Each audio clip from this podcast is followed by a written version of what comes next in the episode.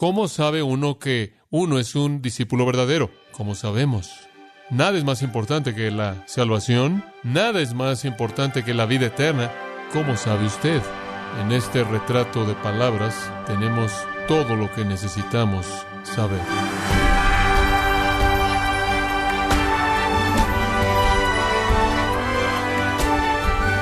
Le damos la bienvenida a su programa Gracias a vosotros con el pastor John MacArthur.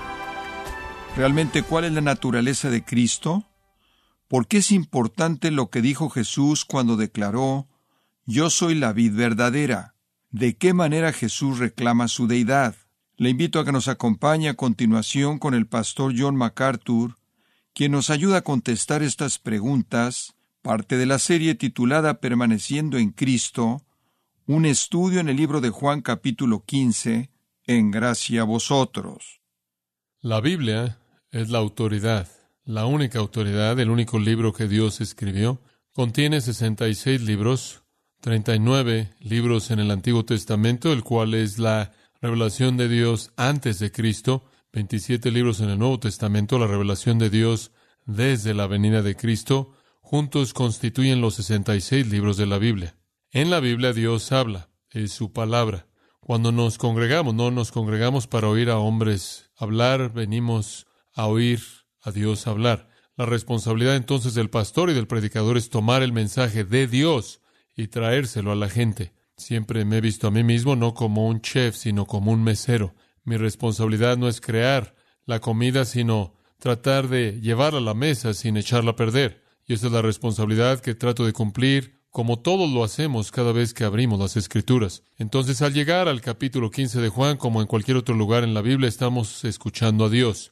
El escritor es el apóstol Juan, pero el escritor también es Dios, el Espíritu Santo, quien inspiró toda palabra que Juan escribió. Debido a esto, la Biblia no tiene errores, es precisa y tiene autoridad. Cuando la Biblia habla, Dios habla. Y cuando Dios habla, escuchamos, porque Dios nos dice lo que nosotros debemos saber.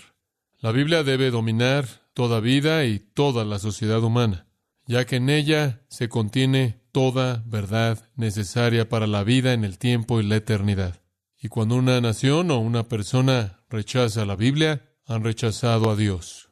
Y las consecuencias son terribles, terribles. Aquellos que escuchan a Dios a través de su palabra, se les da vida y bendición ahora y para siempre. Y entonces llegamos al capítulo 15 de Juan. Simplemente para explicar el contexto un poco, el escenario, comenzando en el capítulo 13 y hasta el capítulo 16, nos encontramos el jueves por la noche de la semana de la pasión, la última semana del ministerio de nuestro Señor. La noche del jueves fue una noche importante. Él se reunió con los doce discípulos para celebrar la Pascua en esa noche del jueves, cuando los judíos galileos la celebraban. Se reunían en una especie de lugar secreto que llamamos el aposento alto, y nuestro Señor pasó esa noche hablándoles de muchas cosas maravillosas, dándoles muchas, muchas promesas. Conforme esa noche avanzó, nuestro Señor exhibió a Judas como el traidor y lo despidió.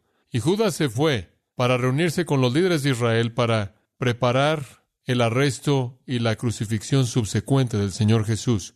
Cuando llegamos al capítulo 15, Judas ya se fue, y únicamente los once quedan, y son los discípulos verdaderos. Pero al llegar al capítulo 15 ya no están en el aposento alto, están en la profundidad de la oscuridad de la noche. Pero el capítulo 14 termina con Jesús diciendo esto, Levantaos, vayámonos de aquí. Aparentemente en ese momento se fueron del aposento alto Jesús y los once y comenzaron a caminar por en medio de Jerusalén, dirigiéndose por la parte este de la ciudad a un jardín en donde nuestro Señor oraría en una oración tan agonizante que él sudó como si fueran gotas de sangre, y mientras que él estaba orando, se quedaron dormidos. Y a ese jardín más tarde llegaría Judas y los soldados romanos y los líderes judíos para arrestarlo.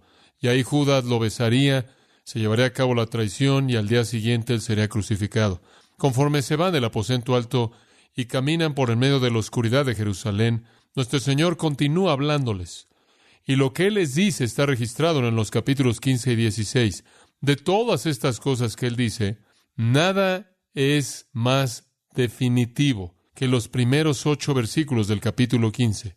Nuestro Señor aquí realmente no da una parábola, aunque creo que en el sentido más amplio podría ser considerada una parábola, porque es una ilustración. Realmente es un retrato de palabras, una metáfora, un símil. Escuche lo que dice. Voy a leer los versículos 1 al 8. Yo soy la vid verdadera, y mi Padre es el labrador. Todo pámpano que en mí no lleva fruto lo quitará, y todo aquel que lleva fruto lo limpiará para que lleve más fruto. Ya vosotros estáis limpios por la palabra que os he hablado. Permaneced en mí yo en vosotros, como el pámpano no puede llevar fruto por sí mismo si no permanece en la vid, así tampoco vosotros si no permanecéis en mí. Yo soy la vid, vosotros los pámpanos. El que permanece en mí y yo en él, éste lleva mucho fruto, porque separados de mí nada podéis hacer. El que en mí no permanece, será echado fuera como pámpano y se secará, y los recogen y los echan en el fuego y arden. Si permanecéis en mí y mis palabras permanecen en vosotros, pedid todo lo que queréis, y os será hecho. En esto es glorificado mi Padre, en que llevéis mucho fruto, y seáis así mis discípulos. Ahora debe ser bastante obvio a partir de esa oración final cuál es el punto de esta analogía. Esto es acerca de una vid y pámpanos y dar fruto que prueba que alguien es un discípulo verdadero. Esto entonces trata de la naturaleza de la salvación genuina. Esto es acerca de la naturaleza de la salvación genuina. Esta es una preocupación para nuestro Señor, una preocupación para todos los escritores de la Biblia y una preocupación para todos los cristianos fieles, y lo ha sido a lo largo de la historia. ¿Cómo sabe uno que uno es un discípulo verdadero? ¿Cómo sabe uno que uno de manera genuina se dirige al cielo? ¿Cómo sabe uno que él o ella va a escapar del infierno? ¿Cómo sabemos? Nada es más importante que esto, nada es más importante que la salvación, nada es más importante que la vida eterna, nada es más importante que el cielo. ¿Cómo sabe usted? En este retrato de palabras tenemos todo lo que necesitamos saber. Pero antes de que veamos la naturaleza de la salvación, simplemente un recordatorio. También en los versículos que le acabo de leer, hay afirmaciones que apuntan a la naturaleza de Cristo. Antes de que lleguemos a la naturaleza de la salvación, la realidad esencial de la salvación, tenemos que reconocer la naturaleza de Cristo, la realidad esencial de Cristo. La naturaleza divina del Señor Jesucristo está aquí declarada en el versículo 1. Yo soy la vid verdadera, dice él, y en el versículo 5 de nuevo, yo soy la vid. ¿Cómo es esta una declaración de deidad? Debido al verbo yo soy. Allá atrás en Éxodo capítulo 3, cuando Moisés vino delante de Dios en el desierto y le preguntó su nombre, Dios dijo, mi nombre es yo soy el que soy, el tetragramatón, el que existe eternamente, el ser eterno, el que siempre es y siempre fue y siempre será. Los teólogos la llaman la aceidad de Dios, el ser eterno de Dios. Él es el yo soy. A lo largo de su predicación, enseñanza, sanidades, ministerio de discipulado, Jesús continuamente declaró que Él es Dios. Él es Dios. Él dijo cosas como, mi Padre trabaja hasta ahora y yo mismo estoy trabajando. En un contexto de discusión acerca del día de reposo, Él les recuerda que el día de reposo no se aplica a Dios, porque Dios está trabajando todo el tiempo y el día de reposo realmente no se aplica tampoco a mí, porque yo como Dios estoy trabajando todo el tiempo. Estaban llenos de furia porque Él hiciera una afirmación como esa. Eso estuvo en el capítulo 5 del Evangelio de Juan. Más adelante, en el capítulo 8, Jesús dijo, si yo me glorifico a mí mismo, mi gloria no es nada. Es el Padre quien me glorifica, de quien vosotros decís, Él es nuestro Dios, y por lo tanto, si Dios, quien es su Dios, me glorifica como Dios, también deberían glorificarme a mí y de nuevo estaban ofendidos por una blasfemia percibida como tal. En el capítulo 10 inclusive lo dijo de manera más concisa, yo y el Padre uno somos, uno en naturaleza y en esencia. En ese mismo capítulo, capítulo 10, versículo 38, él dijo, aunque no creáis en mí, creed las obras para que sepáis que el Padre está en mí y yo en el Padre. A lo largo de su vida y ministerio, él afirmó que Él es Dios. Cada vez que Jesús dijo mi Padre, lo cual él dijo muchas, muchas veces, cada vez que él dijo mi Padre, él estaba afirmando que él tenía la misma naturaleza que Dios. Y su audiencia judía entendió lo que dijo. No estaban en absoluto confundidos. De hecho, En el capítulo 5, versículo 18, esto es lo que leemos. Por esta causa, por tanto, los judíos estaban buscando aún más matarlo, porque él no solo estaba quebrantando el día de reposo, sino que también estaba llamando a Dios su Padre, haciéndose igual a Dios. Ellos entendieron que eso es exactamente lo que él estaba haciendo. Exactamente. Y una de las maneras en las que él hizo eso fue al tomar para sí mismo el nombre de Dios yo soy y aplicárselo a sí mismo. Hay una serie de esas afirmaciones a lo largo del Evangelio de Juan.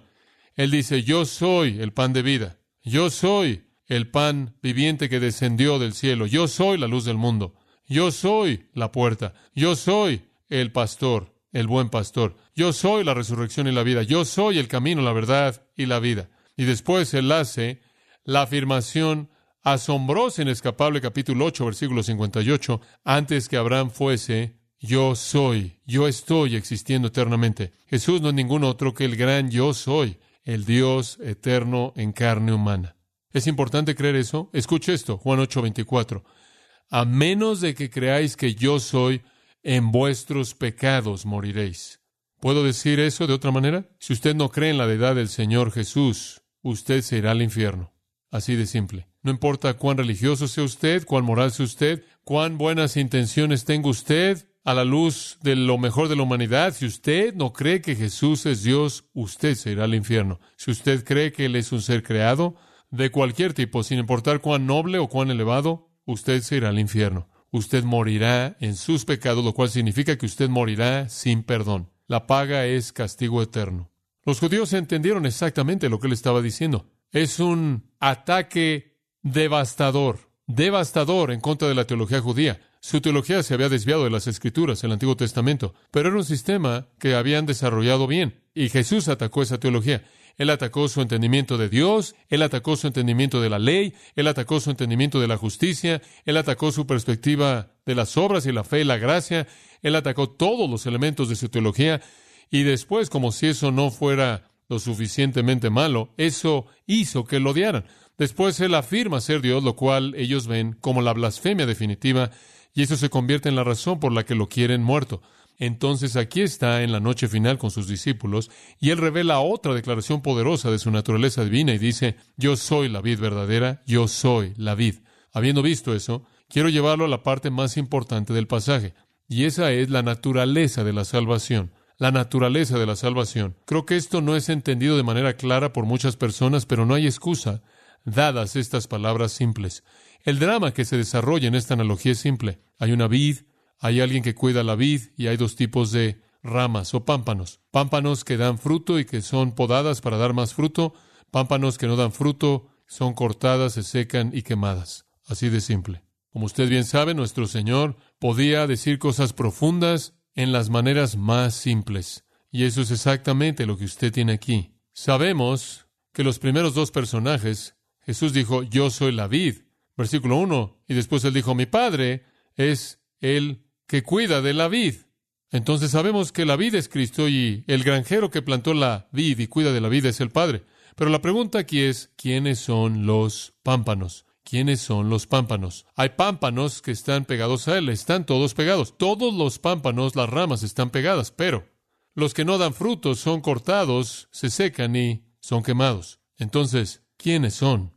Permítame recordarle el contexto. Todo esto comienza ahí atrás en el capítulo 13, en el aposento alto, y es bastante claro que hay dos tipos de discípulos en ese aposento alto.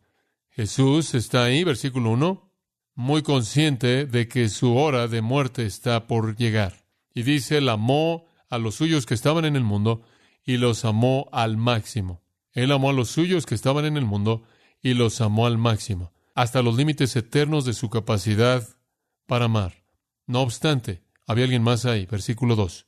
Uno de esos discípulos que se pegó a Jesús, Judas Iscariote, el hijo de Simón, dice en el versículo 2, el diablo y había puesto en su corazón traicionarlo. Realmente no creo que hay mucho misterio acerca de las dos ramas. ¿Qué es lo que Jesús tuvo en su mente esa noche? Acababan de dejar el aposento alto. El drama que se llevó a cabo ahí por Jesús, el hecho de que Judas fue exhibido, los discípulos, cuando Jesús dijo, uno de ustedes me van a traicionar. Ellos dijeron, soy yo, soy yo, soy yo. Lo cual quiere decir que no tenían ni idea que era Judas. No había nada que era obvio de manera manifiesta en la vida y virtud y conducta de Judas que lo habría distinguido como un discípulo falso. Él estaba apegado de manera visible y se veía para efecto de toda situación como el resto de ellos hacía lo que todos los demás hacían, pero de manera clara, habían dos tipos de personas en ese lugar esa noche. Estaban aquellos que daban fruto y estaba el que no dio fruto. Estaban aquellos que permanecieron, se apegaron a la vid y estuvo aquel que fue cortado. He tenido algunas discusiones con personas alrededor del mundo acerca de este pasaje y personas que me han dicho, bueno, esto es prueba de que puedes estar en Cristo, puedes estar apegado a Cristo y puedes perder tu salvación. La Biblia no enseña eso y las palabras de nuestro Señor Jesús en el Evangelio de Juan son muy explícitas. Mis ovejas oyen mi voz usando otra metáfora y yo las conozco y me siguen y yo les doy vida eterna y no perecerán y nadie las arrebatarán de mi mano. Mi Padre que me las dio es mayor que todos y nadie puede arrebatarlas de la mano de mi Padre. Yo y el Padre uno somos. Juntos sostenemos a aquellos que pertenecen a nuestro rebaño. En Juan 6, Jesús dijo, todo lo que el Padre me da vendrá a mí y no perderé ninguno. Esto no está hablando de creyentes, pámpanos que dan fruto, que de pronto son cortados y arrojados al infierno. Esto está hablando de personas que están pegadas, pero no hay vida, porque no hay fruto. Esa misma noche, Judas, apenas unas cuantas horas antes de que dejara a Jesús de manera terminal, final, definitiva. Él es lo que la Biblia llamaría un apóstata, un desertor definitivo. Él durante tres años había estado cercano, tan cercano que la gente ni siquiera sabía que no había vida. Judas ahora iba camino a los líderes de Israel para establecer el acuerdo para arrestar a Jesús, para recibir sus treinta piezas de plata y para ir de ahí a ahorcarse y terminar en el infierno. Esta es la realidad de esa noche. Y esto tiene que ser lo que está en el pensamiento de nuestro Señor y de lo que está hablando aquí. Él necesita explicarle a estos hombres a Judas. ¿No le parecería natural para usted que en esta plática íntima con los amados once que todavía están con él, que todos todavía están tratando de procesar a Judas? Él tenía un perfil alto. Él era el que cuidaba el dinero, el, aquel en quien confiaban.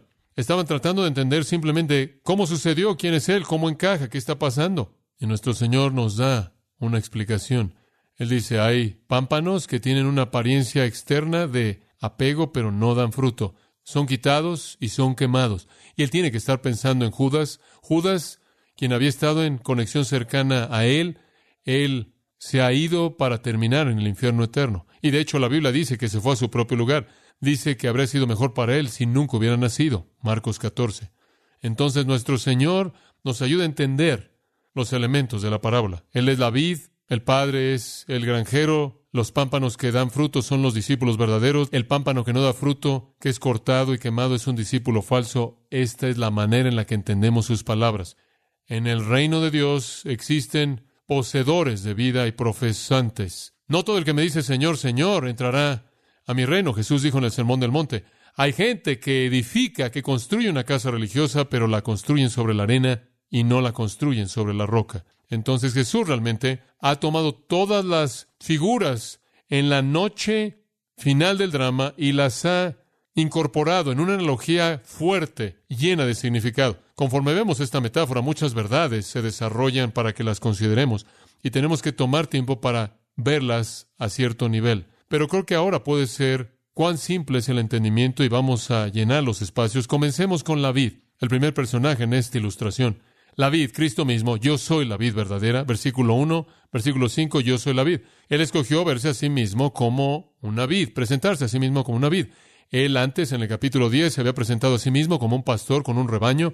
Antes se había presentado a sí mismo como luz. Antes se había presentado a sí mismo a través del Espíritu Santo como agua. Entonces, Él extrajo a partir de analogías familiares conocidas. Y usted podrá decir, bueno, Él se refirió a sí mismo como una vid, porque una vid es humilde y una vid está en la tierra y está en humildad, con un perfil bajo. La vid, si no fuera levantado con algún tipo de alambres o algo, simplemente seguiría por el suelo y esto habla de su humildad. Es una buena metáfora para hablar de su humildad. Alguien más podrá decir es una buena metáfora porque habla de unión, habla de cercanía y comunión de aquellos que son de Cristo con Él, la misma vida fluyendo a través de la vid, fluyendo a través de los pámpanos. Otros podrían decir es un buen símbolo, es un buen retrato de palabras porque habla de dar fruto, de ser fructífero, el resultado de estar en Cristo siendo manifiesto. Otros dirían ilustra dependencia, como dijo nuestro Señor. Apartados de mí, nada podréis hacer, ilustra ese tipo de dependencia. Toda la vida viene de la vid. Enfatiza pertenencia. Si usted está conectado, usted pertenece. Y creo que todo eso es verdad. Pero hay otra razón que es mucho más importante por la que él dice yo soy la vid verdadera. Y eso es porque hubo una vid defectuosa, hubo una vid corrupta, hubo una vid degenerada, hubo una vid que no dio fruto, hubo una vid vacía. ¿Quién? Israel. Israel. Es correcto. El pueblo de pacto de Dios, el pueblo judío. Israel es la vid de Dios en el Antiguo Testamento.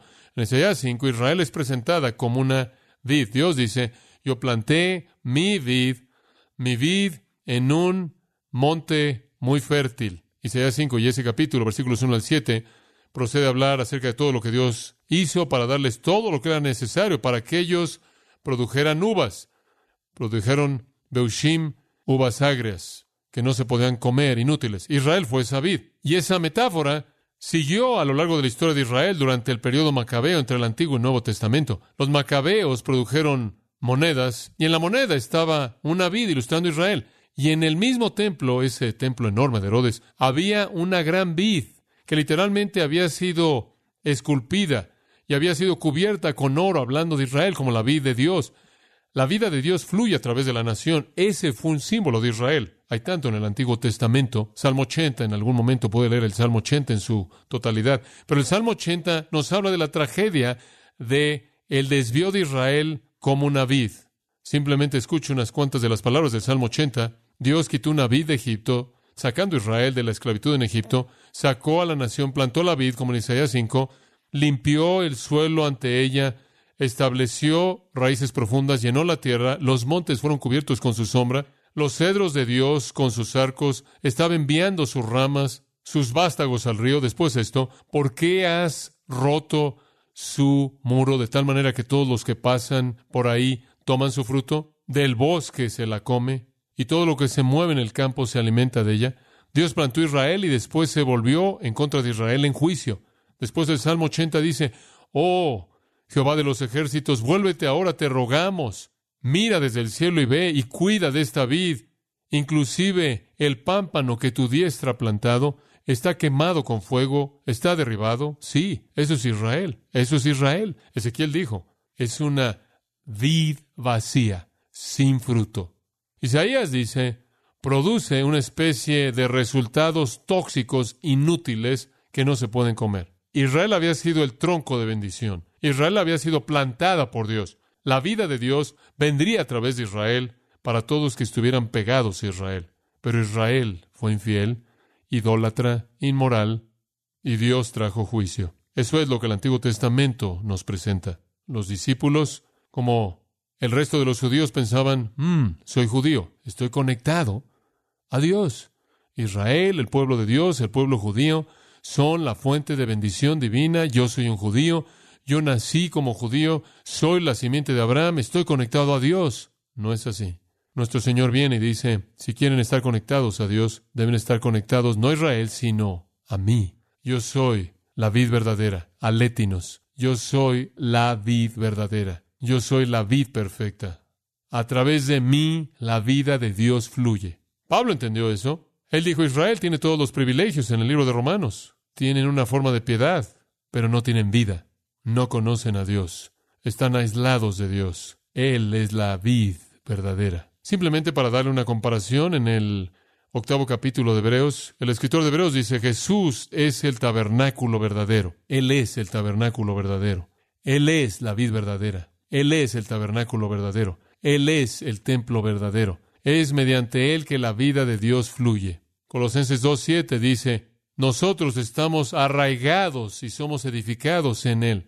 Estos discípulos saben que Israel va a ser destruida. Saben que el templo va a ser destruido. Ella les dijo eso apenas horas antes de esto. Saben que todo va a desmoronarse. Se acabó. Él pronunció juicio sobre ellos. Ninguna piedra quedará sobre otra. La furia de Dios va a ser desatada. Es importante que entendamos que el tronco de bendición no es Israel. No todo Israel es Israel, dijo Pablo. Cristo es la vid verdadera. Así como él dijo en Juan 1, Él es la luz verdadera. Y en Juan 6, el pan verdadero, Él es la vid verdadera. Cualquier persona que va a conocer la vida de Dios tiene que estar conectado a Él y tiene que conectarse a Él genuinamente como Dios, como el yo soy.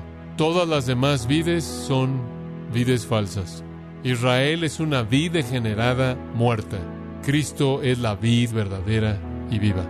Isaías dice, Israel como vid se ha vuelto salvaje. Jeremías dice, Israel se ha convertido en una planta degenerada, una vid extraña. Es como si Jesús le estuviera diciendo a esos hombres, creen que porque le pertenecen a la nación de Israel están seguros en su conexión con Dios. No es así. Creen que simplemente porque eres un judío y un miembro de la raza escogida estás conectado a la bendición de Dios. No es así. Yo soy la vid y la vid fluye únicamente a través de mí. Yo soy el camino la verdad y la vida.